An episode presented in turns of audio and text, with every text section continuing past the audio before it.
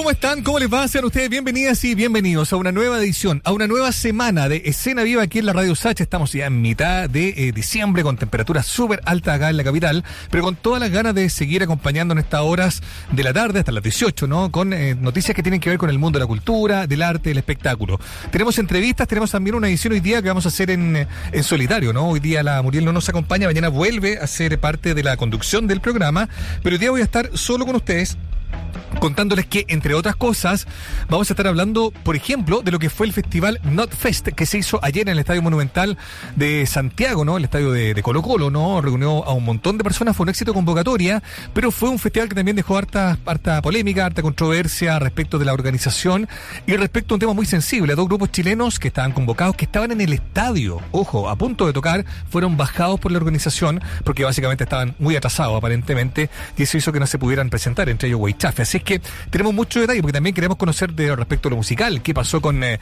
con Slipknot, qué pasó con eh, Mr. Bangle, qué pasó con Judas Priest. Todo aquel reporte lo trae Iván Rimaza, que en un ratito más nos viene a contar acá en el estudio cómo estuvo la versión de Not Fest.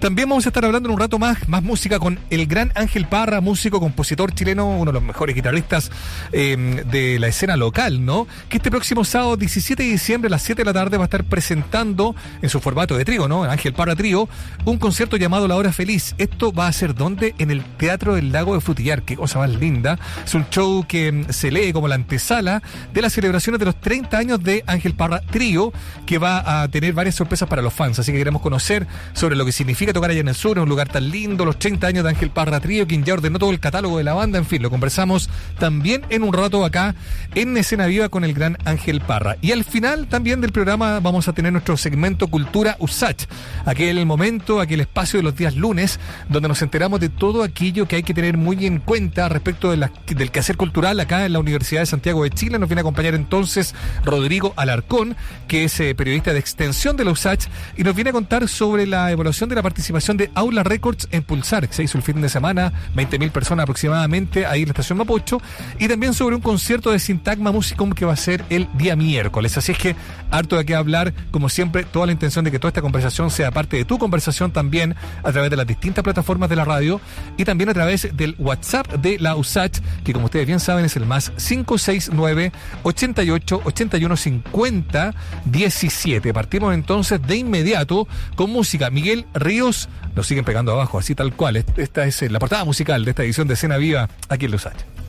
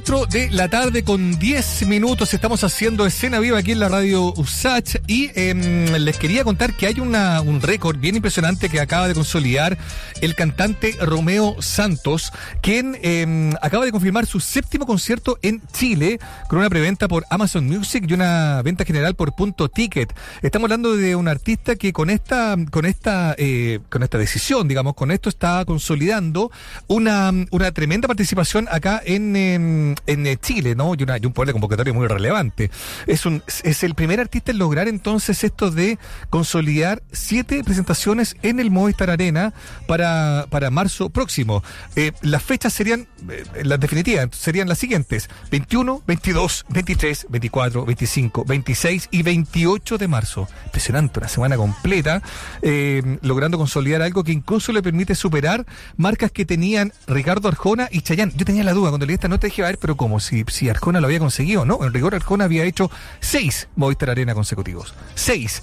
Y Chayán también en el mismo recinto había logrado la misma meta, el mismo, el mismo umbral. Seis presentaciones. Pero hasta ahora, hasta hoy día, nunca nadie había logrado em, vender lo suficiente como para consolidar siete presentaciones eh, eh, en, a lo largo, digamos, de corrido, digamos, ¿no? En este recinto. Un recinto que, como bien sabemos, tiene una convocatoria para una capacidad, digamos, que puede eh, permitirle albergar a más de 12.000, 13.000 personas, depende de las condiciones, de cómo se diseñe el, lugar mismo, para ver eh, cómo se definen las, distintas eh, localidades. Pero aún así es un recinto de alta convocatoria y que sea Romeo Santos entonces el que lo logra por primera vez es algo que eh, llama muchísimo la atención, superando entonces, insisto, en esta, en esta gira que se llama La Gira, ¿no? Lo que antes habían hecho en el mismo escenario, tanto Ricardo Arjona como Chayanne. Impresionante, ¿no? Impresionante lo de Romeo Santos un hombre que vinculado a la bachata, una bachata más romántica, como bien sabemos, logra entonces todavía ser un artista súper relevante y convocante acá en Chile, tanto así que insistimos, ¿no? Va a ser siete Movistar Arena seguido en el, en, el mes de marzo del próximo año. Seguimos adelante entonces con Escena Viva. Vamos a escuchar a los prisioneros San Miguel. Estamos haciendo Escena Viva aquí en la 94.5.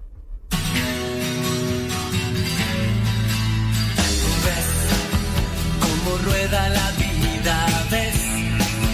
Encontré la salida, ves. En el fondo no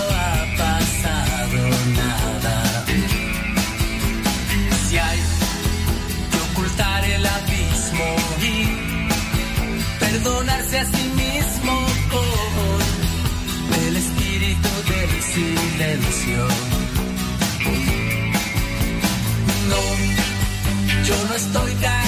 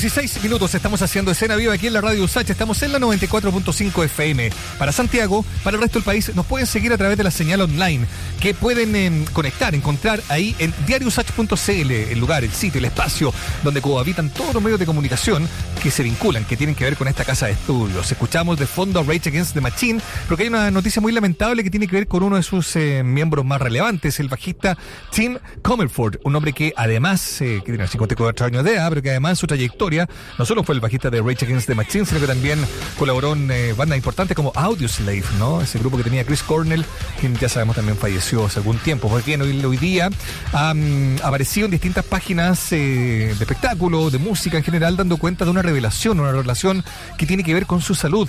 Básicamente ha contado que tiene cáncer, que tiene un cáncer a la próstata, que de hecho se le extirpó la próstata antes de la gira de Rage Against the Machine y que ahora lo está pasando la verdad que bastante mal. Eh, eh, así como hizo ver a la revista Spin, ¿no? Dice que eh, tuvo una cirugía dos meses antes de sus shows de julio de este año, se le extirpó este, esta próstata y la verdad que tenía un proceso de recuperación bastante em, complejo. él dice además, mi papá murió a los 70 años de cáncer, mi mamá murió de cáncer a los 40 años, va a ser un, largue, un largo viaje, dice, espero, estoy en la situación en que aguantar la respiración durante seis meses es lo único que me queda hacer, dice, ¿no? Es muy difícil para mí no emboronarme y, y emocionarme, dice, porque psicológicamente el daño es severo. Dice que es un hombre que además eh, siempre tenido una tolerancia muy alta al dolor, pero literal, sick, estoy citándolo, él dice, esta mierda me puso de rodillas. Nunca había sentido un dolor así, es un viaje psicológico brutal, el sufrimiento físico después de la cirugía es algo muy fuerte, he hecho mucho deporte, el ciclismo de montaña y este tipo de cosas eh, me ha ayudado, dice, ¿no? Em, y esto dice que eh, apareció en algún momento, fui a obtener un seguro de vida, contaba él, y los números de su antígeno prostático específico aumentaron. Dice que no pudo conseguir el seguro de vida eh, pero que no, en ese momento no atinó cómo hacerse un examen más de foto para ver qué es lo que pasaba, una biopsia o tal. Dice que bueno, los números siguieron subiendo, en un año y medio, dice, siguieron elevándose los, índices que tenía alterados y recién ahí se hizo una biopsia y descubrieron que tenía cáncer. Dice, me culpo a mí mismo, debería haber dicho, mis números están elevados, ¿qué significa esto realmente? Debería haberlo tomado más en serio. Mira, es una triste noticia, pero de alguna manera, creo yo, ¿no? Eh, eh, eh, leer testimonios de este tipo a uno le permiten también tener un antecedente, los primeros indicios, ¿no? Si algo que no va bien en un examen rutinario, en este caso en un trámite que él quería hacer, pues bien, como él bien dice, a lo mejor hubiera sido más oportuno haber hecho algo a tiempo, ¿no? Un año, un año y medio puede ser muchísimo tiempo cuando, cuando ya hay algo detectado y si no se hace un tratamiento adecuado puede terminar siendo una cuestión muy, muy, muy compleja, sobre todo una enfermedad tan por todos conocida eh, por lo grave que es como es el cáncer. Pero bueno, es la historia entonces de Tim Comerford que, que ya lo decíamos, ha estado hoy día en la última hora dando vuelta por todo el mundo, tomando en cuenta esta revelación que hizo la revista estadounidense Spin, donde les cuenta que en este año, no lo había dicho antes, ¿no? Pero dos meses antes de que iniciara la gira de Rage Against the Machine ha tenido que enfrentar esta situación y dice estoy enfrentando un cáncer. Es probable que, bueno, como bien sabemos, eh, los controles y todo tienen que ser periódicos y rutinarios eh, en caso de que haya algún cambio, ¿no? Pero, pero es lo que está viviendo este músico norteamericano de 54 años de edad. Escuchemos a Rich Against The Machine, que además lo sabemos, tuvieron una mala suerte grande también. Recordemos que el vocalista Zack de la Rocha tuvo un problema en un pie, tuvo que cancelar la gira. Había un rumor en algún momento que hasta podían venir a Sudamérica, lamentablemente nada de eso ha pasado. Y ahora tenemos otro antecedente sobre la mesa. Está también esta condición del bajista. Escuchamos Guerrilla Radio, Guerrilla Radio, eh, Rage Against the Machine aquí en escenario.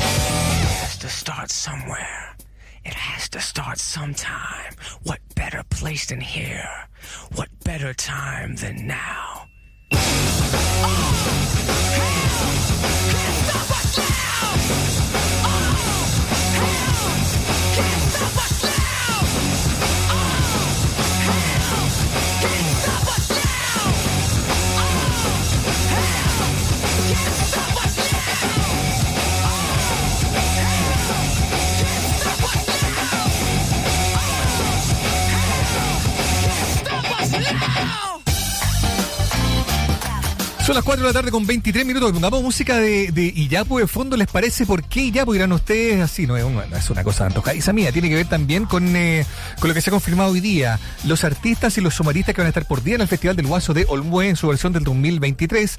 Un evento que, como bien sabemos, ¿no? Quizás ahí en el Patagual, en la localidad del mismo nombre, en la quinta, quinta cordillera, en la quinta región, hacia, hacia eh, precisamente, ¿no? Ahí cerca de Limache, en fin. Bueno, hay una nueva versión del festival que después de dos años, por el tema pandemia, no se hizo. También hubo, hubo poco interés, reconozcamos y admitamos que es parte de la historia de las televisoras por ser parte de la, de la transmisión. Pero ahora ya hay una versión confirmada para el próximo año. Se va a hacer entre el jueves 19 y el 22 de enero en el Patagual, allá en Olmué, esta nueva edición del Festival del Guaso de Olmué con animadores ya confirmados que son Ivette Vergara y Eduardo Fuentes. El jueves 19 ya hay eh, eh, nombres confirmados. Va a estar Natalie Nicru, como bien sabemos, una comediante que está como de vuelta también. Va a estar Zumba Le Primo y un artista por confirmar. Eso es el día eh, jueves 19. El viernes 20, lo que escuchamos de fondo, y Yapu, va a estar también Alex Ortiz y La Rosa y Grupo Red. Sábado 21, el cartel de ese día para el Festival del Guaso Olmué del eh, 2023 habla de Young Sister, de un artista por confirmar y de un humorista por confirmar. Bueno, esto evidentemente están ahí en plenas negociaciones, como bien sabemos, parte de la dinámica que se da en el verano, ¿no? Y el día domingo 22, en el cierre, está bien potente, ¿ah? Va a estar Entre Mares, va a estar Bombo Fica, un hombre que siempre es bien convocante en distintos festivales de este tipo, de este mismo perfil, ¿no? Y también va a estar el grupo Santa Feria, ¿no? Una de las de las eh, de los estandartes de la cumbia casera, en este caso, la cumbia chilena, que como bien sabemos es un grupo también de alta convocatoria y que va a estar ahí en el Festival del Guaso de Olmué, que va definiendo ya con, con harta eh, rapidez todo lo que va a ser su edición del 2023, confirmada entonces entre el 19 y el 22 de enero en el Patagual, en su, en su retorno, digamos, no a la televisión también, recordemos que que hubo varios años que no se hizo y otros en los que derechamente no hubo interés. Me acuerdo que hubo una oferta en algún momento que hizo que las autoridades se, lamentaran públicamente del poco interés que aparentemente generaba eh, en los medios de comunicación, en las televisoras eh, principalmente, ¿no? Una nueva edición del Festival del Guaso de Olmué. Sigamos entonces con Iyapu, ya que estamos hablando de ello, van a ser parte del Festival del Guaso de Olmué del 2023. Esto se llama Vuelvo para vivir.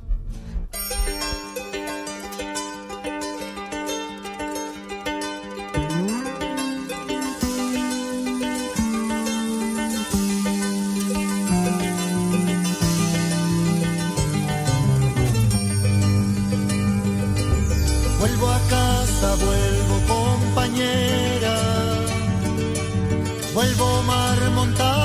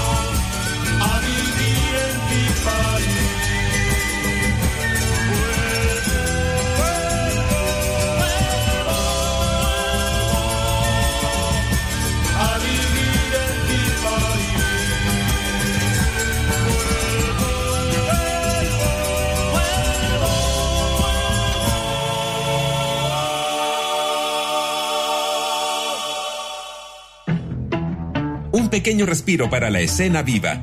Ya volvemos en USACH 94.5, la radio de una escena viva. Hola, ¿sabías que el Ministerio de Vivienda y Urbanismo tiene un plan de emergencia habitacional para abordar con sentido de urgencia la necesidad de viviendas en el país? Se trata de distintas líneas de acción para atender la realidad de miles de chilenos y chilenas que necesitan de una solución habitacional, acelerando y diversificando las formas de acceso a una vivienda. Infórmate más sobre los subsidios del MIMBU y su plan de emergencia habitacional en www.mimbu.cl. Invitamos a conocer la nueva librería Editorial Usach en el barrio Lastarria, un espacio donde se encuentran la literatura, las ciencias sociales, la estética, la historia, el periodismo, la divulgación científica, infantil y juvenil, además de los libros publicados por las y los académicos de nuestra universidad y otras casas de estudio. Visítanos en José Ramón Gutiérrez 284, Santiago Centro, a pasos del GAM. Atendemos de lunes a domingo. Puedes encontrar más información en editorialusach.cl. Estudia tu posgrado en la USACH. Tenemos 39 programas de magíster y 13 doctorados en todas las áreas del conocimiento. Encuentra nuestra completa oferta académica, becas y beneficios en www.posgradosudesantiago.cl. USACH, definiendo tu futuro. Universidad acreditada en nivel de excelencia por 7 años en todas sus áreas, hasta febrero de 2028.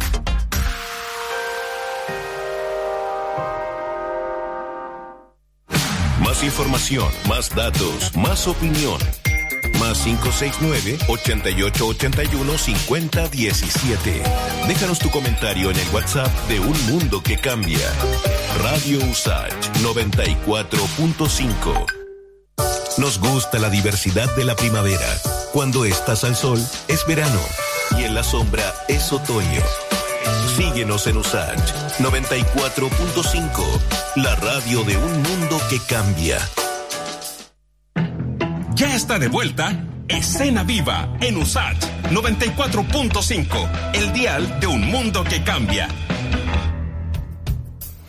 Más 569-8881-5017. Ese es nuestro WhatsApp. Queremos leerte, queremos saber qué vas eh, eh, pensando, queriendo eh, comentar, opinar sobre todos los temas que vamos abordando acá en Escena Viva. Seguimos con música, música chilena, Cuervos del Sur, hasta poder respirar. Escena Viva aquí en Los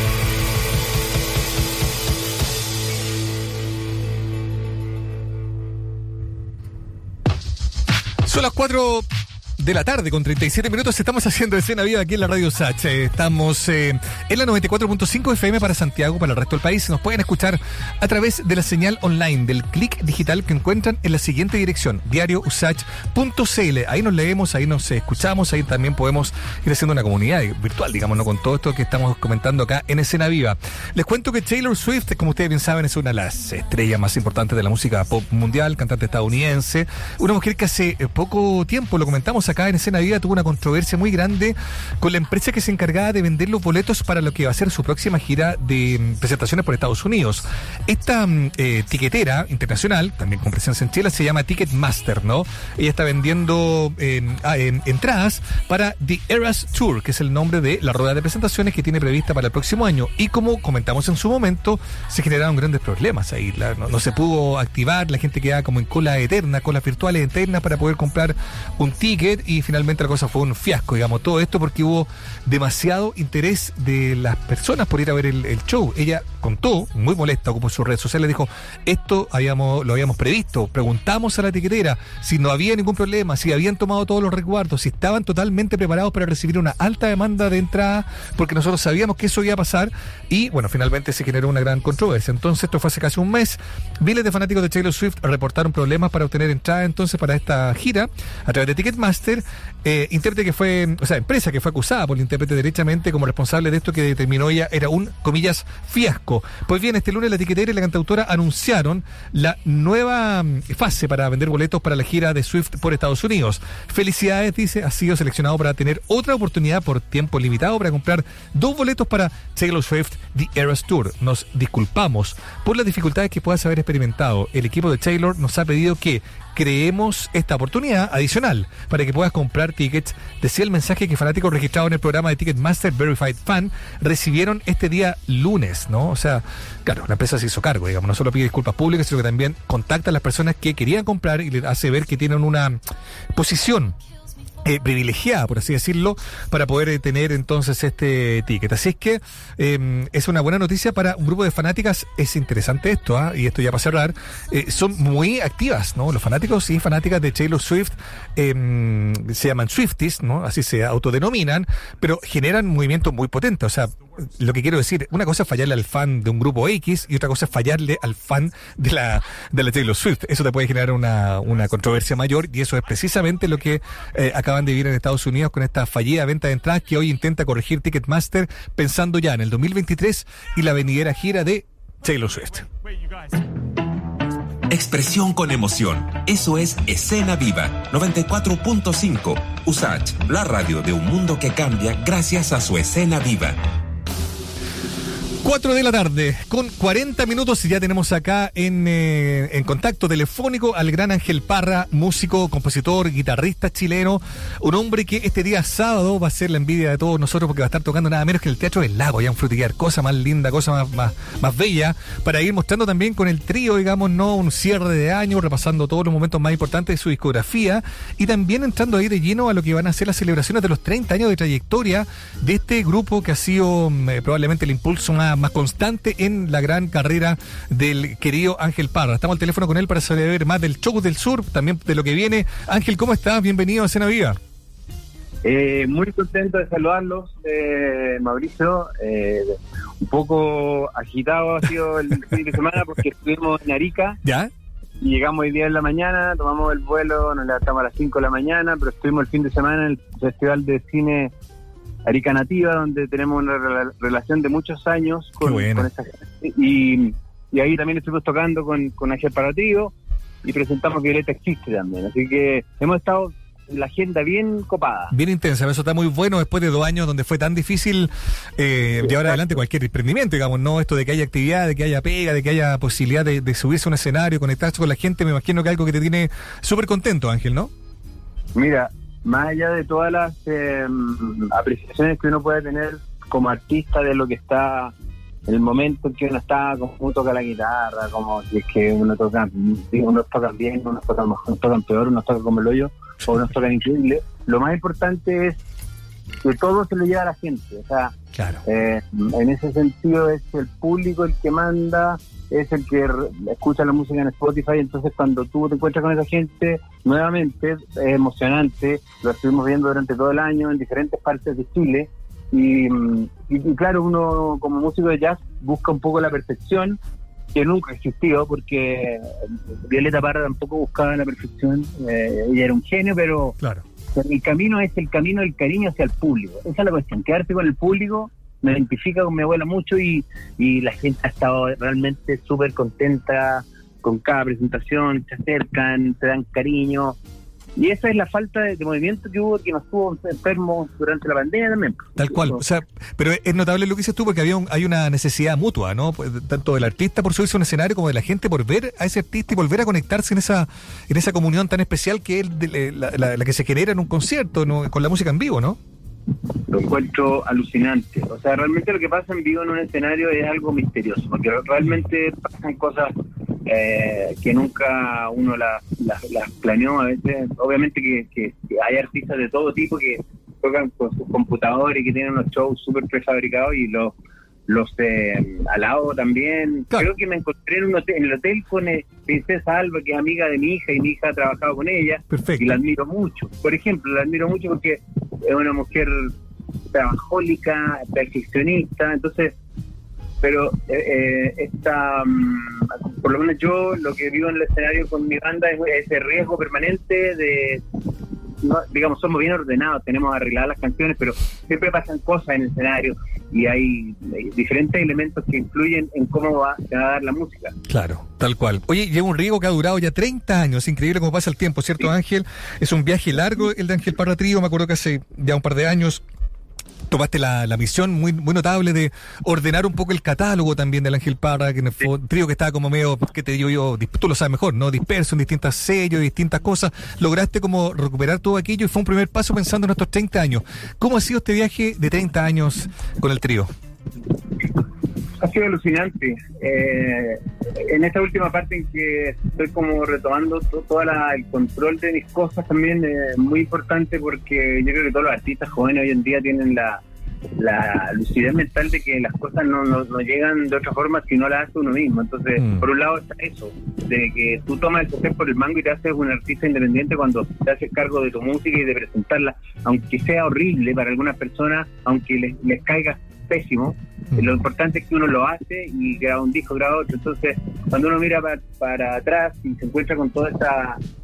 Son 14 discos, que más o menos en total, eh, o 12 o, o 13, y te encuentras con tantos estilos, con tanta gente que murió Sí, también. sí. Está Parquímetro, está el Cuturrufo, eh, tantas composiciones, tantos momentos de, de compatibilidad con los tres también, en que con Titae también componíamos música para el trío juntos, también estamos en México y hacíamos unas canciones juntos también. Titae también eh, aportaba con sus canciones. Claro. Eh, es muy interesante eh, hacer como una recapitulación y ahora reformularse el proyecto como desde la de, algo nuevo, de con músicos jóvenes también, estoy con dos personas, Mauricio Ruz, un gran pianista, y Eduardo Crespo en bajo, que son unos tremendos músicos que están por los 40 años, entonces tampoco son millennials, están en esa, quieren llegar a algo muy importante y tocan muy bien, entonces me empapo de esa energía y, y es muy agradable.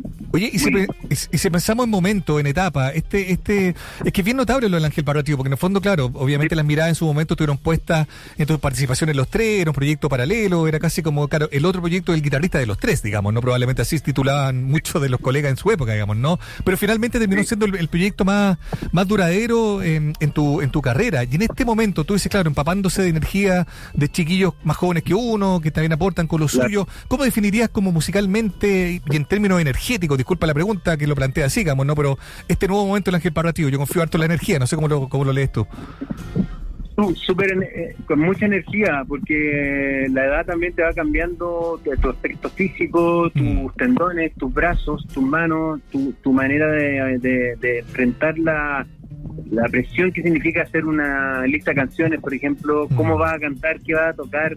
eh, todas esas cosas se van madurando con los años, entonces uno va aprendiendo tanto que de repente encontrarse con gente joven que te agradece por invitarlo a un proyecto así porque uno en realidad ya sabe hacer esa parte, la pega es muy importante y como te digo, también la autonomía de uno mismo, eh, eh, hacer eh, en cada etapa, tomar decisiones. En- después cuando yo salí de los tres, obviamente yo seguí tocando con, con- con otros músicos Claro. y me hice cargo de eso, así como me hice cargo también de componer música para, para televisión, para radio, para cine. Mm. Entonces, como- es como parte de un proceso que yo se lo recomiendo a toda la humanidad, a todos los jóvenes, de realmente, si tú quieres hacer algo, no esperes tampoco que te va, tienes que ir a tal país, ni mucho menos. En el caso mío, fue al contrario, porque quedarme en Chile después de estudiar en Francia me permitió conocer a los tres y mi papá me decía que, que tú, tú tienes que volver a Chile a hacer lo tuyo y tuvo toda la razón, porque me encontré con la gente, indicada. Entonces, Tal hay cual. cosas misteriosas muchas cosas misteriosas y, y creo que en relación a la carrera del grupo, eh, cuando tú eres joven todo se presenta de otra manera, hay una excitación eh, diferente, hay un, eh, un riesgo diferente y creo que a la edad que tengo ahora son muchos los desafíos, eh, pero son otras las temáticas en las composiciones, las búsquedas, la pasada por la música de Violeta Parra también influyó Mm. mucho en mi, en mi vida también, entonces Mm. Pero estoy muy eh, dedicado a estudiar guitarra, a practicar, a ser mejor guitarrista. Otra cosa es que lo logre, pero por lo menos lo intento a diario. Ese es mi objetivo, ser mejor músico y es infinito. O sea, Mm. el trabajo no se acaba nunca. Tal cual, estamos hablando con Ángel Parra, músico, compositor, guitarrista chileno, nos está contando precisamente cómo ha sido el viaje ya de 30 años y un poco más, ¿no? Del Ángel Parra Trío, Sí. su proyecto más, más duradero que ha pasado por tantas... Ah, sí, lo que yo quería decir Sí. es que, fíjate, primer disco lo grabamos con Ángel Parratri y después grabamos el de los tres. Sí, pues yo me acuerdo que el primer disco es, es anterior, pues claro, por eso yo, o sea, en rigor la banda, eh, el Ángel Parra Trío tú lo armaste después de haber ingresado a los tres o en paralelo, ¿cómo fue? No, antes. Es que Claro. la- es- fue antes. Primero yo tocaba con Pedro Lini y con Pablo Lecaro y Claro. no teníamos nada y de repente me ofreció Carlos Nicochea de Este grabar un disco y después de eso vino la conversación con Carlos Nicochea para grabar los tres. Los tres Claro. no tenían un disco todavía. Entonces, Claro. igual es muy bonito tener siempre ese recuerdo de que uno nunca dejó, eh, se dejó estar con lo de uno. Que puede ser, como te Sí, digo, bien sí. visto, mal visto, que consideren que es una lata, que no se parece. A, a mí me da igual, pero lo que me importa es que uno hace las cosas y si no las hace estando tanto, las hace eh, una tras otra. sin Claro, parar, sin claro, parar. Eh, totalmente. Oye, y pensando entonces, bueno, en estos 30 años, en lo que van a ser, me imagino, una seguidilla de presentaciones, eh, centrémonos un poco en lo que va a pasar este fin de semana allá en Frutillar, en el Teatro del Lago, qué lugar más lindo, ¿no? Eh, cuéntanos un poco qué tienes pensado para esa presentación, qué significa también tocar en un lugar como en el sur de Chile, que de repente siempre están con una sensación de que no, no van a tocar los músicos, de que no se dan las, las circunstancias, las instancias, las condiciones para poder hacer un buen show allá. ¿Qué pasa a ti con esto de empezar de algún modo allá, cerrar el año, pero también a inaugurar un poco estas celebraciones de los 30 años? Bueno, primero muy agradecido de la productora Litio, de, Evolución Producciones también, que, que trabajó para que esto se lograra. Eh, son muchas la- las cabezas de personas que han luchado porque se abra la música popular, el Teatro del Lago. Nos va a abrir Daniela Dani Conejero con un amigo mío que se llama Daniel Emden, el guitarrista Ítalo Aguilera que se llama. Eh, entonces creo que esos esfuerzos que están eh, ocurriendo son cosas positivas que están pasando también en el país con, dentro de, lo, de la actualidad nacional que vemos tanta contingencia con la delincuencia, con los problemas que hay por todos lados. Creo que también hay una unas ventanas que se abren de esa gente, por lo que lo que fuimos a hacer ahorita con tu ahora también, eh, ese, esa gente se va con un regalo en el corazón impactante, que es gratuito, que es en la playa, eh, eso es lo que está pasando ahora. Entonces, esa misma sensación es la que me da este concierto, en que Mm. vamos a tocar música de todos los discos, pero no tendríamos que estar tocando cinco horas, por lo tanto, el show dura más de dos horas y vamos a ir con mi cantante actual, que es Camila Escobar, y una, también una mujer joven, que yo la, la, la conocí cuando tenía 18 años y la escuché cantar el Gavilán ¿Ya? y ella eh, la empecé a invitar a cantar a Violeta y esto ya han pasado muchos años, han pasado seis años. Y, mm, y ahora está cantando las, algunas de las canciones más conocidas de Ángel Parratrío, incluida No te escondas, entonces darle la oportunidad a los jóvenes Mauricio, o sea, Sí. démosle la oportunidad, brindémosle un espacio, ayudémoslos porque están, mira, que siento que los millennials, los más chicos también les ha tocado tan duro del mundo que Mm, le, cuando mm. llegaron y los de que tienen 40, que ahora lo hablaba recién con mi mujer, también están como en una trance que todavía no son quieren ser algo pero no lo son, es, es jodido, entonces hay que apoyarlo. Sí, sí, qué interesante la reflexión. Estoy muy de acuerdo contigo. Hay que, hay que empujar también, tratar de, de ser más sabio, ¿no? Y a ti te veo, eh, Ángel, te, te lo comento así a nivel, como digo, profesional, pero también personal. Te veo como en un viaje muy notable. Tú lo, lo, lo esbozaste también, ¿no? De haber, eh, de haber entendido quizás de manera más consciente eh, el legado de, de Violeta, te permitió entender la música de manera distinta y también tu propia vida, digamos. No sé, siento que hay un cambio bien, bien, bien especial en ti, digamos. Se te nota y se te escucha con mucha lucidez, mucha claridad respecto de todos los temas que vamos conversando. Hay que, hay que decirlo, Ángela. Te lo agradezco mucho. Está todo basado en una sucesión de éxitos y de fracasos, que son muchos, y de grandes tomas de conciencia respecto de la realidad, de cómo son las cosas, Mm. que obviamente tienen que ver con la conciencia en la mente del ser humano, y cuando está en ese estado empieza a apreciar las cosas de cómo, cómo son, cómo realmente tocas la guitarra, qué es lo que eres capaz de hacer, qué es lo que no eres capaz de hacer. La- los éxitos son aparecen, pero eh, también estas situaciones difíciles por las que uno pasa eh, te engrandecen y te dan ánimo para seguir adelante. Eso yo lo tengo adentro. Entonces, no me dejo desanimar. Eh, creo que ese es mi motor, seguir haciendo cosas más que nada. Eh, tengo gente joven que se me acerca y toca la guitarra. Yo diría mil veces mejor que yo, un millón de veces mejor que yo, pero habrá quizá algo en, en mi manera de, de- de elegir la música, en mi sonido, en mi búsqueda, que también a ellos le hace sentido y, y Mm. me preguntan. Hay un intercambio. Sí, sí, no, y hay una cosa energética también, o sea, yo creo que cuando uno tira, trabaja también en, en conciencia, en calma, tratando de aportar, eso igual se devuelve, digamos, no puede sonar muy hippie, pero realmente lo creo, cada vez lo creo más, y eso creo que es algo que, hay que, que hay que volver a recordar cada vez. Ángel, ya para ir cerrando, cuéntanos un poco de, de cómo van a ir siendo las celebraciones de estos, de estos 30 años, o sea, algo que tienes pensado proyectar para el próximo año, hay un nuevo disco, hay un gran show, tienes pensado quizás una noche invitando a muchos de los que han sido parte de la historia del grupo, ¿cómo lo, cómo lo estás imaginando? Yo creo que el próximo año va a ser súper interesante para todos. Eh, hay muchas cosas que están ahí eh, en, en- la como como a la puerta del horno y entre ellas está obviamente un espacio donde yo voy a empezar a generar contenido eh, relacionado con el, con el arte, con la música, eh, con, con la gente del grupo en un, lugar en, en La Reina donde estamos casi listos para abrir este espacio donde vamos a hacer cultura y vamos a enseñarle a la gente un poco de música y todo eso.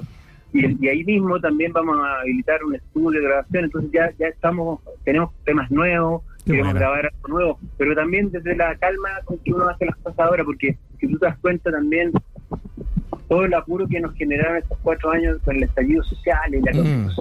y todo, hagamos la cuestión y cambiemos todo, y ahora uno mira para atrás y, y vieron harto error, entonces Mm. más vale como como eh, recular un par de pasos y respirar profundo y empezar a ver qué personas te aportan en tu vida y te dejan hacer lo que tú quieres hacer. Y a lo mejor te vas a encontrar con grandes sorpresas en ese camino, o gente que con la que jamás te hubieras relacionado, puedes tener algún tipo de entendimiento y hacer cosas muy bonitas. Entonces, es como eso el, el- mi planteamiento ahora, pero en lo concreto hay Mm. cosas más, más, más interesantes que ya te las contaré otro día.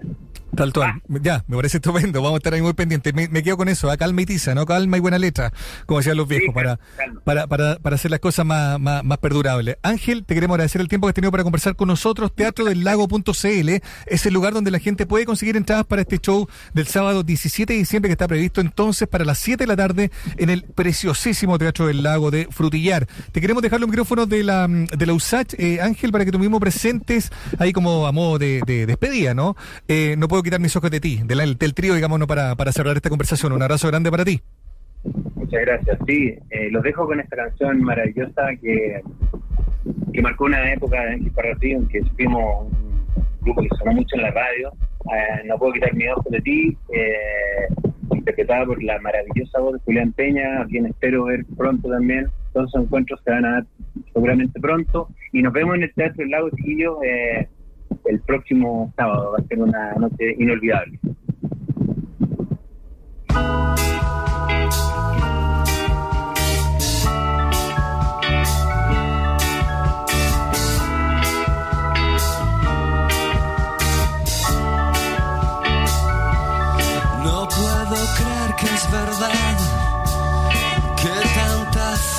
felicidad haya llegado hasta mí y simplemente aprendí que el cielo siento alcanzar pensando que voy a amar, por eso no puedo así quitar mis ojos de ti. Tú tienes que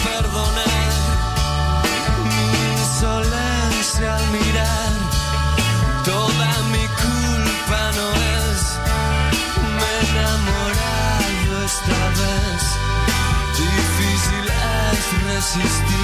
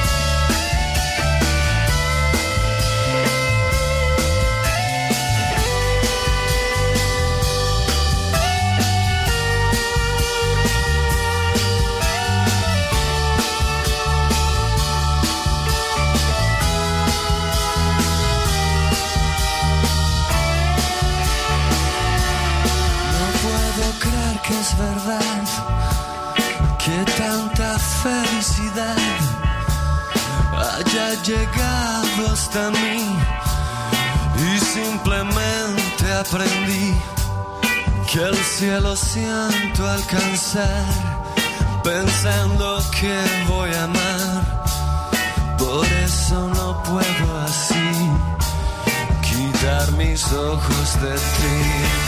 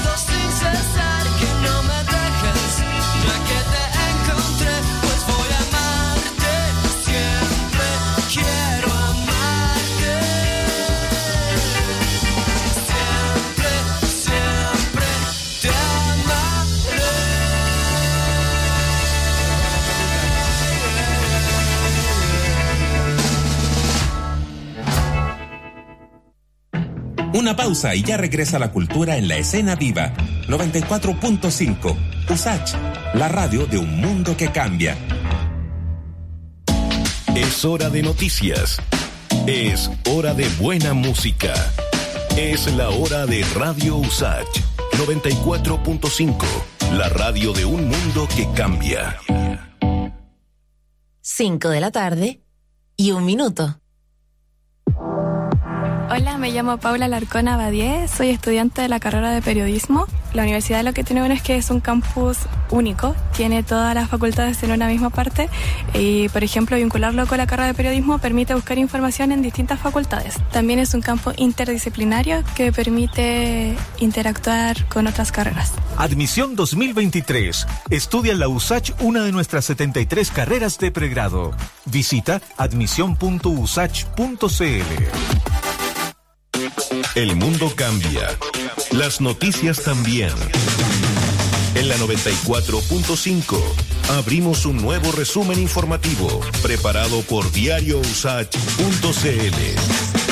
5 de la tarde con un minuto para revisar las noticias más importantes de la última hora en USACH. La Cámara de Diputadas y Diputados aprobó una nueva extensión del estado de excepción constitucional en la macrozona sur. La medida fue visada con 86 votos a favor, 20 en contra y 6 abstenciones.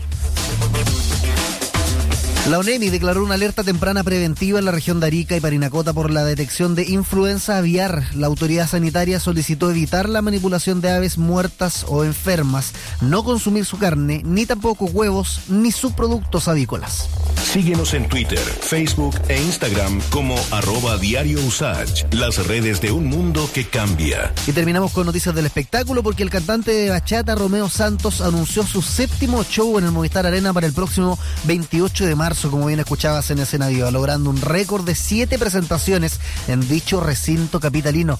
El artista dominicano estadounidense tiene recitales agendados en dicho lugar entre los días 21 y 26 de marzo, todos con entradas agotadas. 32 grados en Santiago, en Socaire el termómetro indica 17 grados. Continúa en Radio Sach en minutos, sigue Escena Viva junto a Mauricio Jürgensen. Esto fue el resumen informativo de Radio Usach. Nos volvemos a conectar pronto en la 94.5, la radio de un mundo que cambia, junto a las noticias preparadas por diariousach.cl. Te invitamos a conocer la nueva librería Editorial Usach en el barrio Lastarria, un espacio donde se encuentran la literatura, las ciencias sociales, la estética, la historia, el periodismo, la divulgación científica, infantil y juvenil, además de los libros publicados por las y los académicos de nuestra universidad y otras casas de estudio. Visítanos en José Ramón Gutiérrez 284, Santiago Centro, a pasos del GAM. Atendemos de lunes a domingo. Puedes encontrar más información en editorialusach.cl. En esta temporada estival, ven y disfruta junto a tu familia de la piscina Tupahue de Parquemet. Te esperamos de martes a domingo en dos horarios, entre las 10 y media de la mañana hasta la 1 de la tarde y de las 3 hasta las 6 de la tarde. Compra tu entrada en www.parquemet.cl. Para más información, visita nuestras redes sociales arroba parquemetmimbu. Más información, más datos, más opinión. Más 569-8881-5017. Déjanos tu comentario en el WhatsApp de Un Mundo que Cambia. Radio Usage 94.5. Valió la pena la espera. Ya estamos de regreso en Escena Viva, Usach 94.5, la radio de una cultura que cambia. 5 de la tarde, con 4 minutos, estamos en Escena Viva. Javier Barría, esto se llama Cortinas Naranjas, acá en la 94.5.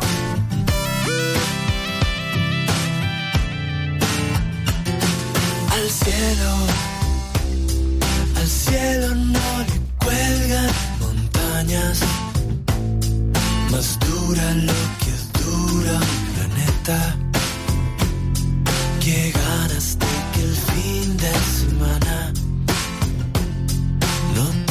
Lo vemos teñido de colores naranjas, esparcido por las sábanas blancas. Qué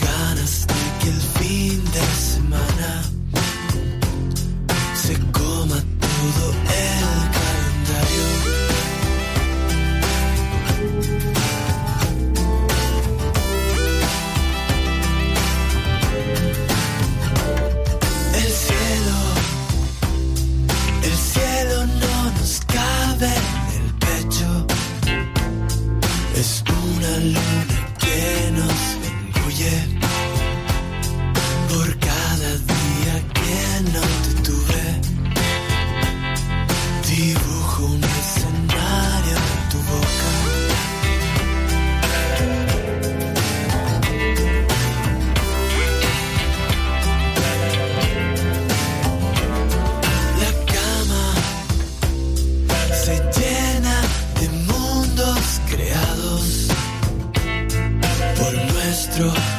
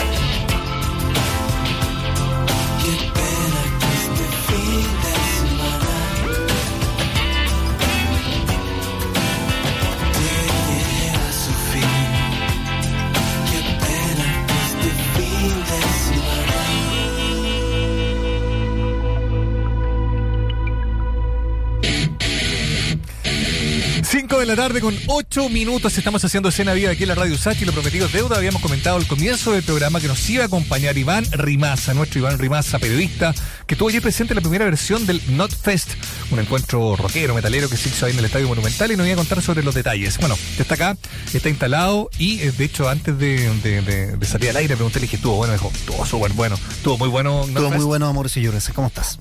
Oye, muy bien. eh, vamos a entrar un poco en, en varios detalles, varias, varias cosas que se han ido comentando, pero creo que igual es bueno tener como un primer vistazo tuyo respecto a lo que fue esta primera versión en Chile del NotFest, ¿no? Sí. Efectivamente, eh, con un cartel muy llamativo y tal, más allá de ciertas consideraciones eh, eh, programáticas, desde lo artístico, de lo musical, fue un tremendo eh, recital, ¿no? Fue un tremendo recital y que yo creo que llegó para quedarse el festival en todo caso, porque llenar un monumental, casi 50.000 personas, eh, un aforo eh, que incluso desde Cordillera, Océano, los sectores altos del estadio, se veía una cancha desbordada, a niveles que recordaban de repente lo que pasaba con Daddy Yankee en el Estadio Nacional, la primera jornada, eso sí, porque desde el sector de Cordillera hubo varias como avalanchas o arrancadas de personas que se pasaron a la cancha y eso terminó con una cancha, no diría yo al nivel de Daddy Yankee, por eso digo recordaba, pero que sí estaba más saturada de lo que mm, suelen ser, De lo que de lo que deben ser unas canchas más holgadas, ¿no? Con por lo menos al final de la cancha trae espacio para caminar, moverse, no, esta cancha estaba al 110% Ya. de, de llena, así que no, de convocatoria no se quedó corta, no Claro, está ningún hablando de caso. 50, algunos hablan de 55 mil personas, claramente, mucha convocatoria. No, y porque 50 plantel- 55 estás en Nacional, entonces ya estamos pasando... Estamos pasando a otra categoría. Claro, Claro. aquí está leyendo una crónica, la tercera habla de 55 mil personas, pero las 50 mil parece ser el, el dato más,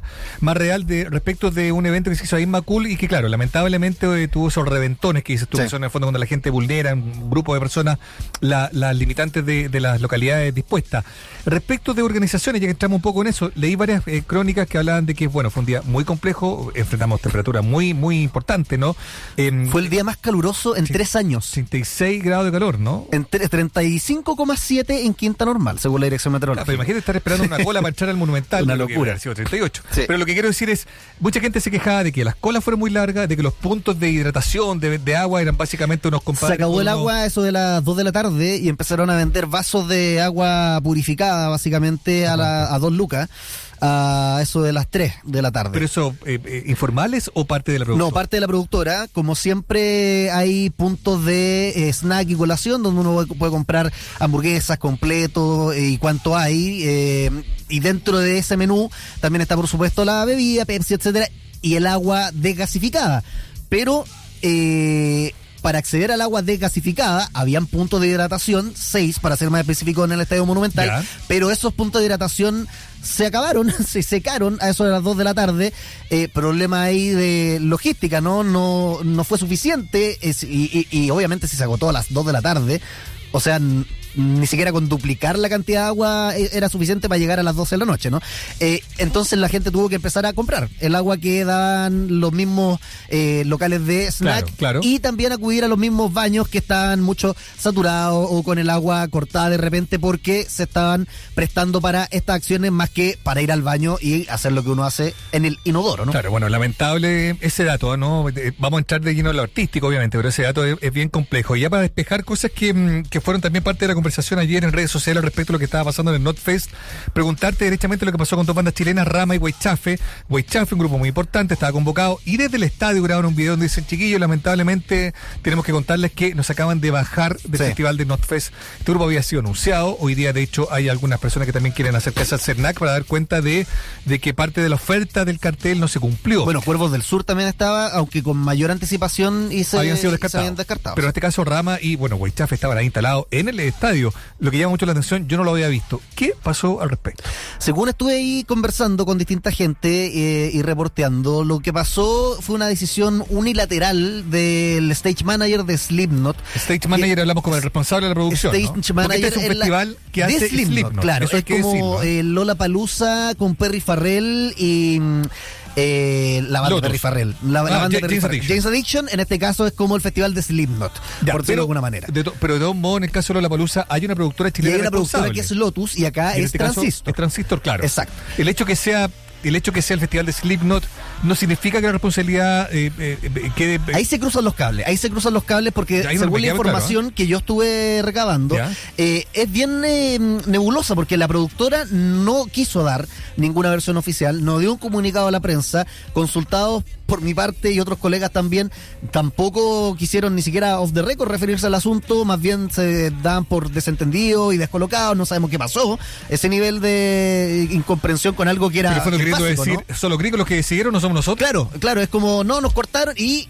eh, profundizando más en el, en el asunto, eh, fuentes reservadas por ahí no- nos contaron que fue justamente esta persona, el encargado del escenario es Slipknot, ¿no? Quien es como el productor en terreno, el manager El- en el la calle, uno, ¿ya? ¿ya? eh, eh, quien dijo, estamos atrasados, la gente que arma el escenario se demoró más de la cuenta y ya van a ser las 12 horas a la que tiene que salir Vended, que es la banda del hijo de Cory Taylor, que salía a eso del mediodía. Eh, y 11.30, 11.15, que era el horario ya donde debería estar tocando Weichafe, dice, no, no van eh, los chilenos, tiene que eh, salir Vended puntual, no nos podemos seguir atrasando.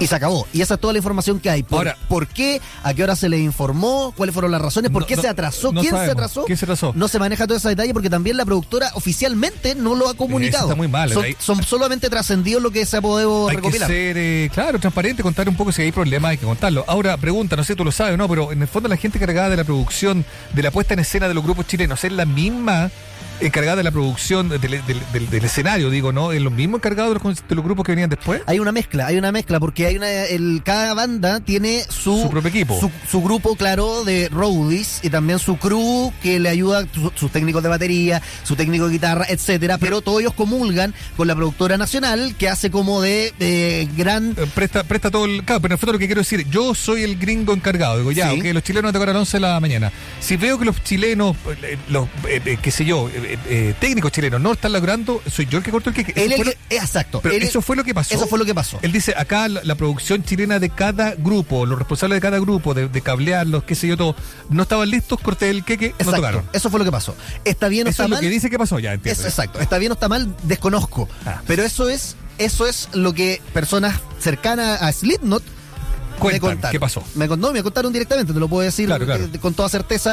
Eso es lo que pasó en la interna. Ahora, Eh, se respetó jerarquía, todo eso lo, lo desconocemos, pero también porque la producción no se ha manifestado Claro. al respecto. Ahora, como sea, igual es súper lamentable que en un evento de este tipo, donde uno siempre celebra la presencia de, de músicos locales, evidentemente son los, otros los más convocantes, lo vamos a hablar ahora, ¿no? Pero Ten- tenemos explosivos, fue la única banda que se, se Claro. presentó al principio. qué pena no, que no, no, no los tenido, digamos, ¿no? Yo, creo que es súper lamentable porque en el fondo queda la sensación de que en este tipo de eventos eh, los chilenos son los que pagan el pato. De hecho, hay un, un, eh, una- un posteo de, un- de uno de los sonidistas, ¿no? Que estaba participando del evento y también decía que en el fondo lo habían cortado a los chilenos porque estaban atrasadísima la producción en general.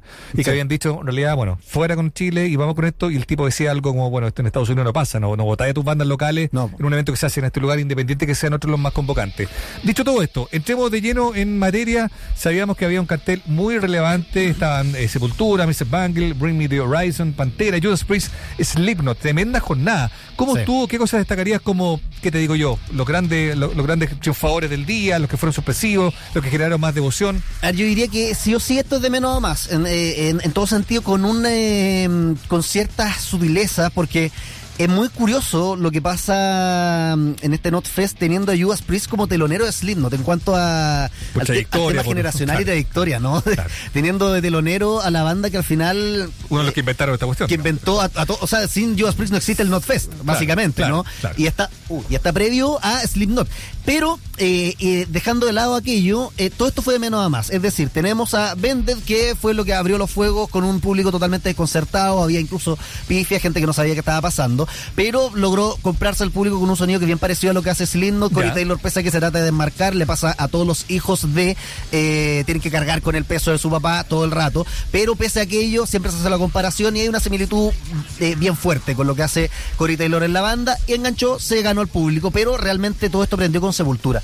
Eh, que de nuevo, y de hecho lo voy a estar comentando con lo que pasó con Pantera, es como una banda, eh, no, no una banda tributo a Sepultura a esta altura, pero sí los Cabalera, eh, no es la Sepultura que uno tiene, digamos, en la oreja grabada de todos los discos que he escuchado en la vida, ¿no? En particular los fanáticos de Sepultura, que desde las 3 de la tarde hasta las 4 a 36, 35 grados, estuvieron disfrutando y se empezó ahí a aprender recién el asunto. Perfecto. De ahí en adelante. Vino Bring Me the Horizon, Horizon. que yo destacaría fue un gran tapabocas a muchos de los metaleros más, eh, más true, Calcitrante. ¿no? Más calcitrantes, sí, más rudos, más Ya, ya. de polera negra. Sí, sí. Porque eh, Bring Me the Horizon generalmente tiende a un sonido más hardcore, más emo, más screamo. De hecho, sus últimos trabajos son mucho más hardcore y más, más emo. Y de hecho tienden a un público más juvenil, femenino incluso, eh, el metal que hace Bring Me the Horizon. Pero el vocalista ha ido mutando en el último tiempo a un registro mucho más gutural grave y con una potencia que cautivó, yo creo, a los fanáticos incluso de Pantera transversalmente Judas Priest, porque O sea, se todos- pensaba que que iba a ser lo más suavecito, pero terminaron estando a la altura de la altura, porque todos los que estaban eh, sirviéndose comida y se habían ido a revisar el celular básicamente, volvieron a llenar la cancha en una cuestión que fue realmente una retirada para ir al baño, se volvió a llenar porque, oye, estaba pasando algo bien potente en el escenario. Era una hora entonces a estas Era alturas una por, hora a estas alturas por show. una hora, Bring Me Horizon Entonces yo hora. reconocería de Bring Me Horizon el tapaboca que le, que le dio a toda la gente que quizá los mira un poco en menos. Después seguía Mr. Bungle, que empiezan ahí, yo creo, los platos fuertes ya. eh, que ya venía de, de dos presentaciones muy notables en el, en el Teatro Coliseo, En el Teatro los días Coliseo, anteriores que fueron llenas y donde se vio además que el, el repertorio está enfocado en lo que estamos escuchando de fondo, ¿no? Sí. En el disco más reciente de la banda Mike Patton, eh, que, que es un, básicamente un homenaje al thrash metal, digamos. Eso te iba a decir. De primera, de primera tarro. O sea, es puro tarro lo que hizo Mr. Bungle. Y de hecho también eh, la gente que conoce quizás a Mr. Bungle uno o dos temitas por alguna playlist por ahí o porque le gusta mis, eh, Mike Patton de Fate No More o de Mondocane, eh, probablemente no le va a gustar mucho el show que dio Mr. Bungle en eh, Notfest o bien en la previa que hizo, que básicamente lo mismo, Es lo mismo. pero repetido. Porque no tocó nada, por ejemplo, del disco California, que son muchas de sus canciones Más pop, más si pop quieres, o más mainstream. disco más- más claro, pero un tampoco. homenaje trachero, tarrero, lo más chacal de la jornada. Probablemente fue Mr. Bungle puro y duro al fierro, además con Scott Ian y De Dave. Lombardo, de Anthrax y de Slayer. Slayer, claro. Entonces estábamos inaugurando una formación pandémica que ellos empezaron por ahí por el 2019-2020 a entrar en la banda eh, después de un receso grande de Mr. Bungle. Entonces es un estreno que lleva como dos o tres años ahí calentándose anunciado, pero para nosotros los chilenos no habíamos tenido todavía el gusto de, de verlo. Claro. Eh, un español bien pulido, Pato, nada, con el Sí. tiempo ha ido- lo ha ido trabajando. Una del chupete, del chupete Del suazo. Chupete entiendo, ¿no? Suazo, incluso claro. diciendo eh, somos señor Bangle cabrones y cuando empieza antes de tiempo una canción Dave Lombardo se equivoca y dice carta amarilla, tarjeta amarilla, Dave Lombardo, o sea, total confianza Bien, como bien, siempre Mike bien. Patton con la gente que bueno. está ahí en el público. Eh, Cinco mosh pit logré contar simultáneos eh, mientras estaba tocando Mr. Bungle desde la altura. Y también harto cover, harto cover. Hell Awaits, por ejemplo, de Slayer fue uno de los covers. buena, en total hay 6, 7 covers en un playlist, en un playlist, en un setlist de 15 canciones. Entonces, más o menos la mitad son covers. Y de esos Hell Awaits de Slayer, eh, una canción suave, un cover especial, mira, lo, lo tuve que anotar, de hecho, Ya. Summer Breeze, que es un cover de Seals and Crofts, que Ah, lo pegaron Qué buena canción. que lo sí pegaron a sí y lo pegan al de Slayer entonces un contraste bien potente porque vienen Hell Awaits de Slayer Sí. hacen una pausa silenciosa y pasan a esta que es más tranquilita y guitarreada fogatera de eh, Es muy habitual eso en el, en, el, en el universo de PC Bank en distintas épocas, ¿no? Pero claro, está la parte más, más, más- más extrema, como dices tú. Eh, pero claro, esto de versionar canciones como eh, setentera es una cosa que siempre hace eh, Patton. Ya, estuvo bien, entonces la gente lo recibe bien y claramente ahí como la sensación de. Oye, no- y nos faltó el, el homenaje ¿Ah? el homenaje a Divina quién el homenaje cliché Me imagino a Violeta Parra, gracias a a la Violeta vida. Parra Pero, gracias a la vida metalero que Ya, pues Mike. esperado más de ti. ya Mike de en esta reseña que hemos hecho de concierto toda la semana debe ser la Pero sí, tercera llevo contar sea, no, sí, sí, Harry un- Styles, que fue hace dos semanas, ahora Mike Patton y la otra, se me olvidó, pero fue el primer semestre este año. Pero van a haber más. Pero te, van a te haber lo, más. te lo firmo. O sea, por favor, cambiamos el repertorio. Sí. Hoy estamos con Iván Rimaza, nuestro periodista, nos, fue, nos viene a contar eh, derechamente lo que pasó ayer en el Not Fest. Es el nombre de este festival rockero, metalero, que reunió a leyendas del género, grupos también más jóvenes, en fin, en el Estadio Monumental. Estuvimos comentando también eh, sobre algunas eh, versiones que hubo respecto de problemas de organización, eh, eh, lo que pasó con las bandas chilenas, pero ya estábamos entrando de lleno también en el, en el comentario artístico, ¿no? En lo que fue el relato musical de una jornada intensa, ruda, calurosa. A esa altura del partido, entonces, era el turno de Pantera. que era subir al escenario? Pantera subió al escenario como a eso de las eh, 8, 9, a las 8. Está sobre 8 días en realidad, un poquito pasadito. Ah, bueno, de hecho, eh, nota al margen, Sepultura también se subió al escenario junto con Mr. Bangle para cerrar con un cover de eh, uno de los temas de ellos justamente. Entonces estaba también Andreas eh, Kisser y. Derrick Green sobre el escenario junto con Mike Patton y compañía. Entonces también fue como bien hermandad y, y se iban todos con todo en este Notfest. Pero cuando empieza Pantera, obviamente la imagen de los fallecidos es protagonista a lo largo de todo el show. Dimebag Darrell y junto con Vinnie eh, con Vinnie Paul estaban como sombras eh, en un eh, telón al inicio, donde la gente, por supuesto, se desmaya en aplausos porque son al final los mártires del metal y los mártires de Pantera. Claro, la partida de el ellos hacía muy difícil imaginar un retorno de Pantera, pues ese retorno se ha consolidado ahora con la llegada de Charlie Benante, la batería, Anthrax y de Zach Wilde, el guitarrista también, y son dos los que sobreviven. Ahí Phil Anselmo, el cantante, la voz, el hombre más característico. Eh, siempre estaba la duda respecto de si esta, esta nueva formación, que son tipos tremendos, digamos, Sí. ¿no? Estaba a la altura del Pantera antiguo, si eh, Anselmo le daba la voz para llegar a las canciones antiguas. Esas preguntas bien, bien básicas, Sí. pero bien, bien eh, recurrentes. ¿Se respondieron ayer? Se responden. Eh, Phil Anselmo, de hecho, me sorprendió la capacidad vocal. Phil Anselmo, yo- de hecho, era mi primera vez viendo a Pantera en vivo, tengo que confesarlo. Y Phil Anselmo, por lo que uno podía ver eh, registros en vivo antiguos, cuando él tenía problemas con la cocaína, estamos hablando más de 10 años atrás. Tenía una voz eh, bien mala, por no, por no decirlo directamente, ¿no? Y ahora la ha recuperado bastante. De hecho, desde su última vez que estuvo en Chile con los eh, Illegals en su carrera solitario, que fueron, fue menos de una hora, fueron 55 minutos de show, ha tenido una voz que coquetea con el crooner incluso en algunas canciones que son más lentas, como no baladas, pero en cierto sentido más íntimas, que se alejan del groove metal clásico de Pantera. Entonces, si hay algo que a mí me llamó la atención es la voz de Phil Anselmo. Bien. Más que bien, claro, muy bien la voz de. Phil Anselmo. Faltó Rex Brown en el bajo. Ah. No estaba Rex Brown en el bajo. Ojo con aquello, porque... Ah, ahí, me- ahí me sorprendiste, yo, yo asumía que, era Ojo, parte de la... ojo con aquello, porque fue una cuestión que ¿Qué sorprendió pasó a todos los que estaban en el público. Eh, Rex Brown, que a estas alturas Pantera es Phil Anselmo y Rex Brown. Sí, pues, claro, de lo, de lo, de lo original, del cuarteto Pantera- original, los otros dos están fallecidos. Pantera es Rex Brown y Phil Anselmo. ¿Y qué pasó con Rex Brown? Y eh, ayer estaba Phil Anselmo y, y- y sus amigos, básicamente, porque Rex Brown, eh, y esto no lo informó transparentemente tampoco la, la banda ni la productora, sino que también hubo ahí averiguaciones de por medio, fue eh, contrajo COVID en Colombia. Rex Brown contrajo COVID en el NotFest Colombia, que fue este viernes 9.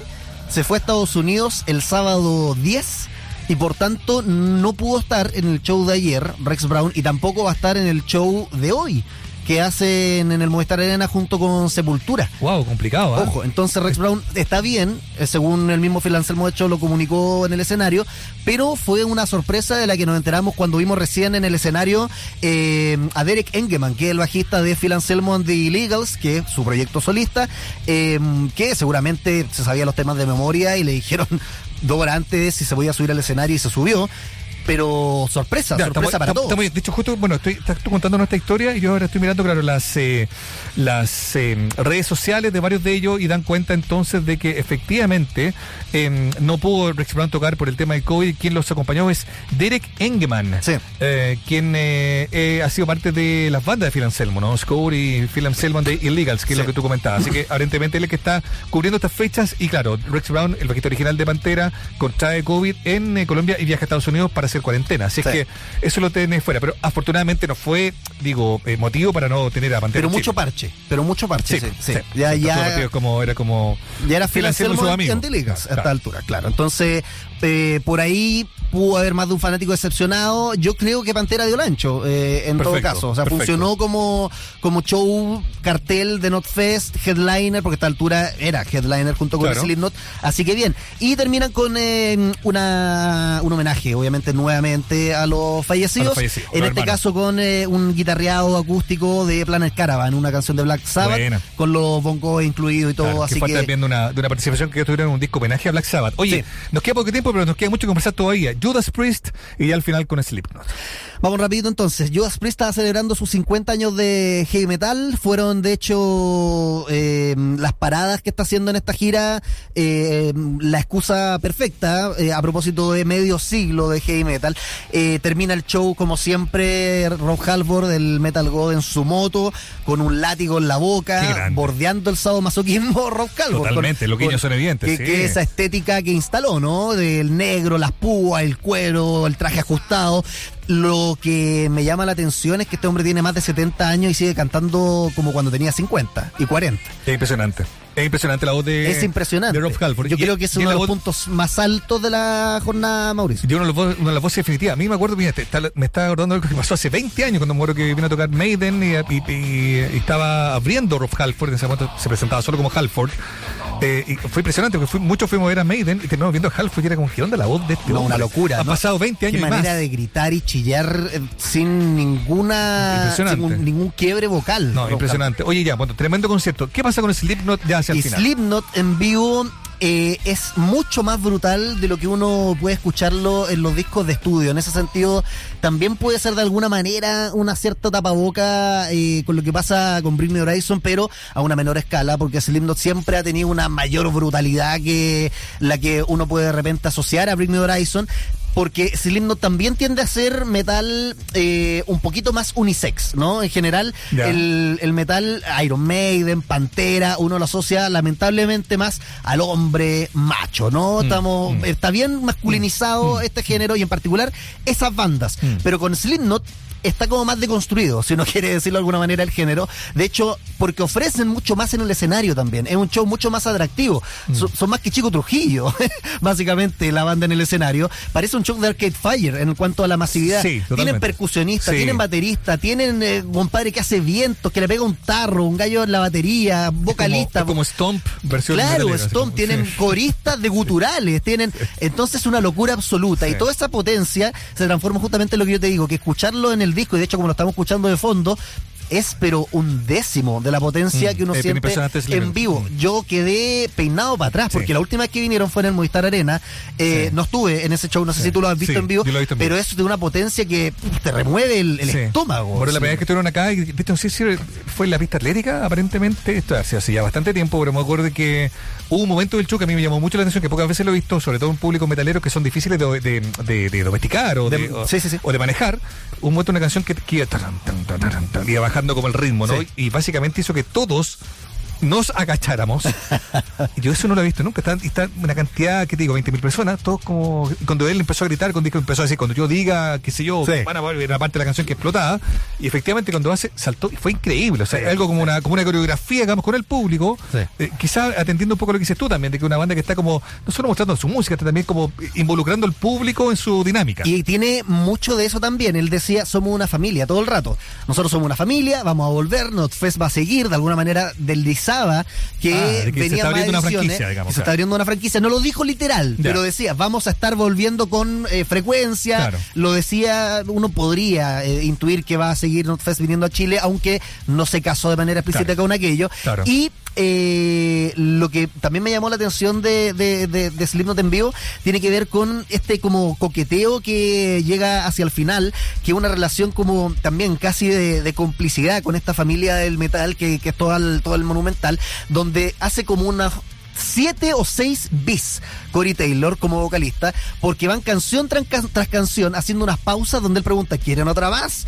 Quieren otra, ¡pah! canción de nuevo, quieren, y paran de repente, la cortan a los dos minutos, quieren otra canción de nuevo. Entonces uno ya no quiere más Bueno, a la octava bueno, ya está, pero bueno. al borde del desmayo. Sí. De hecho, mucha gente se iba yendo, creyendo que, real- que realmente se estaba acabando. Súper intenso. Sí. Bueno, buenísimo entonces. La primera versión del NotFest en Chile deja como varios saldos positivos, la convocatoria, el nivel artístico de los grupos convocados, los grupos convocados también, digamos, son bandas súper importantes que abarcaron distintos momentos del estilo, cosas por corregir esta, esta descoordinación que termina perjudicando grupos chilenos, también este asunto de asumir de que si de repente te toca un día de mucho calor, tienes que por lo menos tener asegurado lugares de descanso y de hidratación para la gente que va, digamos, Sí. finalmente todo está pensado en ello. Eh, Iván, muchas gracias por el reloto, vamos a ver si que efectivamente NotFest tiene más vida, digamos, de aquí en acá en Chile. Mañana se vienen sorpresas. ¿Mañana? A- anuncios rockeros. ¿En serio? Ojo con ello. Ah, mira tú. Un cartel grande. La dejo ahí. Estupendo. Mañana, ma- se vienen cositas mañana. Se entonces vienen cositas tratar mañana. mañana de que Ya, un abrazo, gracias. Chao. Seguimos adelante entonces, estamos haciendo escena viva aquí en la mm, radio USACH. Vamos, a- vamos a seguir con... ¿Perdón? Ah, bueno, está bien, eh, que eso estábamos coordinando. ¿Qué ponemos de Judas Priest? Ya que estuvieron allá en Chile, ya que vinimos, vimos al, al dios del metal acá en Chile, se llama Living After Midnight, de año 1980, si no me equivoco, esta canción. British Steel se llama el disco Judas Priest en escena viva.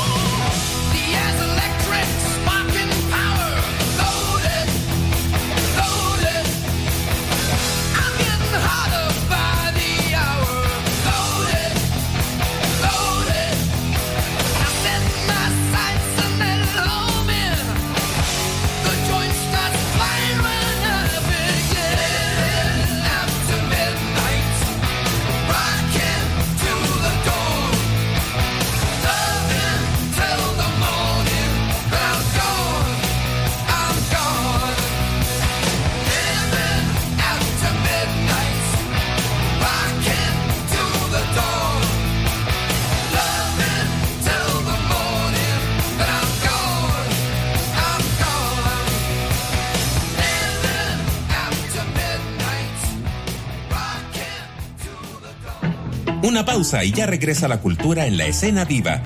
94.5. USACH, la radio de un mundo que cambia.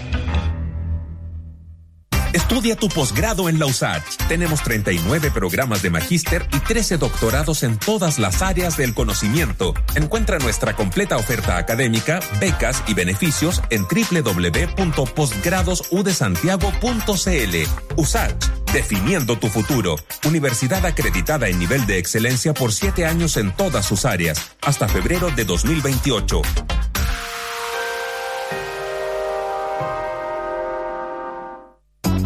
Invitamos a conocer la nueva librería Editorial Usach en el barrio Lastarria, un espacio donde se encuentran la literatura, las ciencias sociales, la estética, la historia, el periodismo, la divulgación científica, infantil y juvenil, además de los libros publicados por las y los académicos de nuestra universidad y otras casas de estudio. Visítanos en José Ramón Gutiérrez 284, Santiago Centro, a pasos del GAM. Atendemos de lunes a domingo. Puedes encontrar más información en editorialusach.cl. siempre es saludable hablar de historia. De lunes a viernes, desde las 9 de la noche, te invitamos a La Hora del Museo. 60 minutos para conversar y reflexionar con escritoras y escritores sobre sus libros e investigaciones. Conduce el periodista Luis Cruz. La Hora del Museo. De lunes a viernes, desde las 21 horas, un programa del Museo Histórico Nacional y USACH 94.5, la radio de un mundo que cambia gracias a su historia. Más información, más datos, más opinión. Más 569-8881-5017. Déjanos tu comentario en el WhatsApp de Un Mundo que Cambia. Radio Usach 94.5. Valió la pena la espera. Ya estamos de regreso en Escena Viva, USACH 94.5, la radio de una cultura que cambia. Seguimos adelante con Jepe aquí en Escena Viva. Estamos en la 94.5. Radio Sánchez. soñé contigo, pero lo mejor es que estabas aquí, con la boca abierta, durmiendo a pata suelta. Era un buen sueño, pero prefiero estés aquí.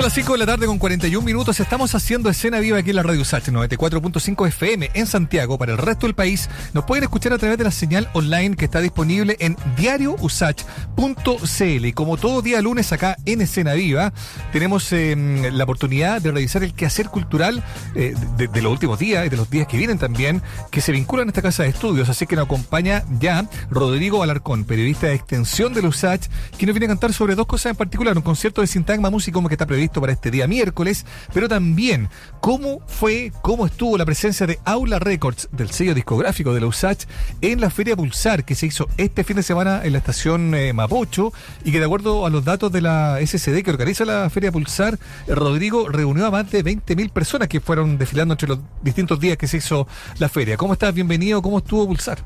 Hola Mauricio, gracias por la invitación nuevamente aquí al estudio de Radio USACH. Bienvenido. Estuvo intenso, estuvo interesante, estuvo entretenido pulsar. Estuvimos de jueves a domingo ahí en la estación Perfecto. Mapocho con un stand de Aula Records en alianza con Chile Clásico. Tenemos Perfecto. una relación de hermandad entre estos De dos colaboración, sellos. perfecto. Claro que nacieron el mismo año, en el 2019, dedicados a la música clásica y eh, esta fue la primera vez en toda la historia de la Feria Pulsar en que la música clásica se hizo presente de esta manera. Eh, ha habido algunas actividades antes de las primeras ediciones, pero eh, nunca de esta forma, en que estuvimos con ese stand dedicado a la música clásica, eh, con nuestros discos, con el catálogo del sello, pero además con otras actividades. Tuvimos un par de conciertos eh, en las también. terrazas de Sí. Pulsar y también un par de actividades, un conversatorio donde se habló de la historia y del panorama actual de la industria discográfica o de los sellos más bien discográficos dedicados a publicar música clásica. Le decimos música clásica, música docta, de tradición escrita, fue parte de la conversación. Claro, claro. Eh, pero se entiende. Y también tuvimos un networking que se llama, que fue más temprano, una actividad que no fue completamente abierta, pero a la que convocamos a compositores, musicólogos, eh, periodistas, gente de diferentes ámbitos vinculados con este mundo, eh, a, a conversar, a ver cómo asociarse y también, de algún modo, a verse las caras, a juntarse en un espacio. a generar comunidad, digamos, Claro. ¿no? Yo que desde lo simbólico muy importante que esté Aula Records ahí impulsar, como bien sabemos, como bien lo escribe, lo describe Rodrigo, claro, es una, es un encuentro eh, donde intervienen muchos actores, digamos, no, pero claro, generalmente está vinculado en términos de género a otros estilos, ¿no? La presencia del rock, del pop y qué sé yo. En sentido lo clásico ha estado más, o- menos como no, no tan, no tan, no con tanta presencia, digamos, ¿no? Eso se rompe de alguna manera con, eh, con eh, Aula Records, que además, convengamos, desde, desde la publicación de sus discos, desde el arte de etapa, los discos también intenta volver, no sé si el concepto es el más afortunado, pero volver atractivo, sexy, digamos, ¿no? El mundo, de, el mundo de lo clásico, que por ahí se percibe para el grueso de la gente como un catálogo, qué sé yo, más de museo, de, de- de personas mayores, ¿no? De gente joven que está vinculada, por ejemplo, a la creación, a la composición, que son cosas que hemos ido sabiendo y que siguen pasando en Aula Records. Me imagino que esos descubrimientos, ¿no? También fueron parte de la conversación con muchos de los visitantes que llegaron hasta allá, hasta el stand de Aula Records, ¿no? Sí, pasó completamente eso. eh, lo podemos decir abiertamente. eh, es algo que está dentro de la misión o del trabajo diario de Aula Records y te diría que también del departamento de extensión en general, con los conciertos de la Exacto. orquesta, de los conjuntos, de lo- las exposiciones. Es todo un mundo que está abierto para todas las personas que se quieran acercar, no vestirse de una manera, no hay que tener eh, una cierta cantidad de dinero, simplemente hay que acercarse y hay Claro. que mostrar interés eh, por, por la música, por las películas, por las exposiciones, en fin. En el caso de Pulsar y Aula Records pasó algo entretenido. La Feria Pulsar, eh, para quien no la haya visitado, una feria que se hace en la estación Mapocho, muy grande, hay Mm. muchos sellos, hay muchos conciertos de géneros muy diversos, entonces el público que llega ahí es muy diverso Claro, también. claro. Eh, y en el stand nosotros pudimos ver eso. Se acercaba gente que ya conocía el sello, que venía, por ejemplo, a buscar algunos discos específicamente, querían adquirir algún disco, pero también se acercaba mucha gente que no conocía el sello, que había llegado a la feria a ver otro tipo de música o otro tipo de producto Claro. eh, y conocían y, eh, bueno, se daban cuenta de que teníamos estos discos publicados en vinilo, teníamos ahí en el stand expuestos, por ejemplo, las carátulas, los artes de Ah. los discos, llamó mucho la atención eso. Buenísimo. Y teníamos además música en diferentes formatos, cassette, vinilo, CD. eh, para los más jóvenes, por ejemplo, los cassettes siguen siendo un objeto que llama la atención. Una que me llama mucho- a mí me llama mucho la atención. Oye, sea, atención por lo más que se escucha, pero, pero y entiendo teníamos que la, está bien. teníamos la posibilidad de escuchar, además. Qué buena. teníamos unos equipos ahí, entonces mucha gente se quedaba a escuchar, decía, mira, me llama la atención este disco por la carátula, por ejemplo. Le contábamos un poco de qué se trataba, cómo sonaba, eh, y podían escucharlo y eventualmente eh, comprarlo directamente ahí o llevárselo anotado y escucharlo en plataformas digitales. Se produjo mucho ese tipo Qué de... bueno, estupendo. Oye, y, y para cerrar un poco este, la experiencia de Aula eh, Records en Pulsar, tú comentabas de este conversatorio, ¿no? Y decías que también es interesante esta la opción de verse las caras, de generar comunidad, porque probablemente también pasa en distintos otros mundos de géneros que a lo mejor no son tan masivos, de que hay distintos actores, pero que no están reunidos, digamos, en una en un mismo espacio, digamos, Claro. ¿no? Entonces no se genera precisamente esta idea de que, de que juntos se puede ser más fuerte, digamos, el- la promoción, por lo pronto, por ejemplo, de este catálogo, ¿no? Eso se dio con este conversatorio. Sí, se dio y tiene que ver con un espíritu que tenemos en Aula Records también, eh, en que no cabe mucho la competencia. Es un, un- es un mundo, un mercado, diría alguien de otro ámbito, eh, pequeño. Entonces no tiene mucho sentido que haya una lógica de competencia cuando además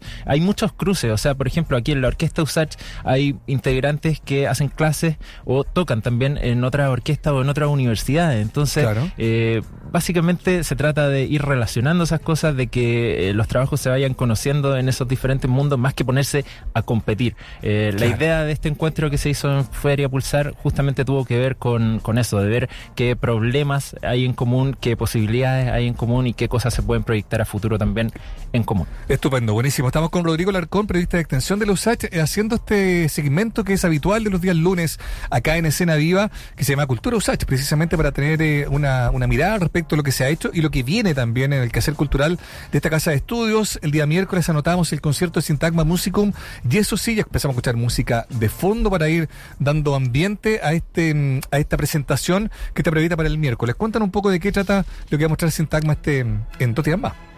Yo lo he escuchado delante hablando del Notfest y de Sí, este género que es tan, pero tan popular que el rock Tal cual. en Chile. Eh, hay un músico que tiene, no tiene nada que ver en términos musicales con, con eso, pero en términos de popularidad eh, yo creo que rivaliza o supera. Claro. Que este que estamos escuchando, que es Antonio Vivaldi, estamos escuchando Las Cuatro Estaciones, que por supuesto es su obra más conocida. Tal cual. Eh, son- Quizá- quizás demasiado, digo, o quizás como que lo, lo identifica demasiado a él, digamos. Es Claro. un hombre que hizo más cosas, digamos. O sea, ¿no? bueno, las cuatro estaciones están en todo, en el cine, en la televisión, en los videojuegos, en las pizzas, en, todo, ¿no es cierto? Mm. Eh, y es una melodía que todo el mundo reconoce más allá del- de, su autor. Eh, pero Vivaldi, por supuesto, que fue mucho más que eso, fue un personaje muy popular, pero muy popular en su época. Era un compositor que escribió cientos de obras, sobre todo conciertos. Él es como muy importante para el desarrollo de esa forma, pero escribió óperas también, música coral, en fin. Eh, y era de verdad muy popular. Le decían el cura rojo, no por sus ideas, sino Ya. que porque efectivamente era cura, se había, se había Ya, ordenado ya. sacerdote, aunque no ejercía, estaba más interesado en la música. Y era colorín, por eso le decían el cura rojo. Él vivió en Venecia fundamentalmente, nació ahí y fue muy popular.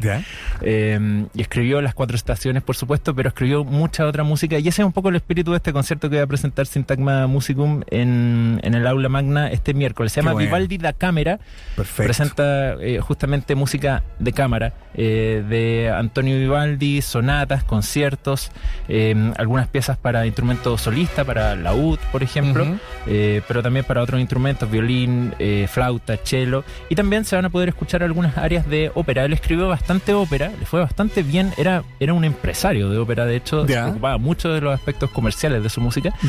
Eh, y las óperas no todas sobrevivieron, no se conocen todas, eh, se conocen algunas y se van a poder escuchar algunos fragmentos, algunas áreas en este concierto de Sintagma Musicum, en el que la idea también es mostrar un poco esta música de Vivaldi que va mucho más allá de, eh, de las cuatro estaciones y dar cuenta de este personaje que tenía una historia bien, bien particular. Qué buena. Buenísima, me encanta que, que- se generen también estas opciones de no solo escuchar música, también poder tener algún antecedente más respecto de quién es el que eh, están tributando o homenajeando de alguna manera, ¿no? Que es lo que hace Sintagma Musicum este miércoles con Vivaldi en este caso, una obra que ahí es necesario conocer el Colorado, me encantó el dato, el Colorado Vivaldi, a quienes que probablemente conocer más allá de, de las cuatro estaciones.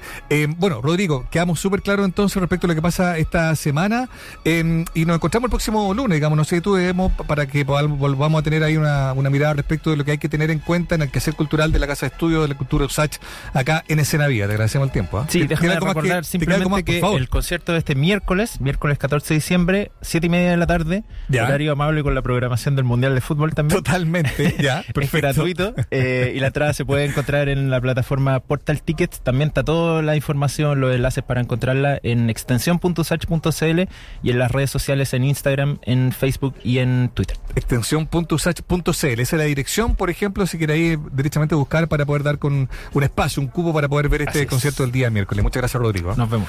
Seguimos adelante entonces, son las 5 de la tarde con 51 minutos.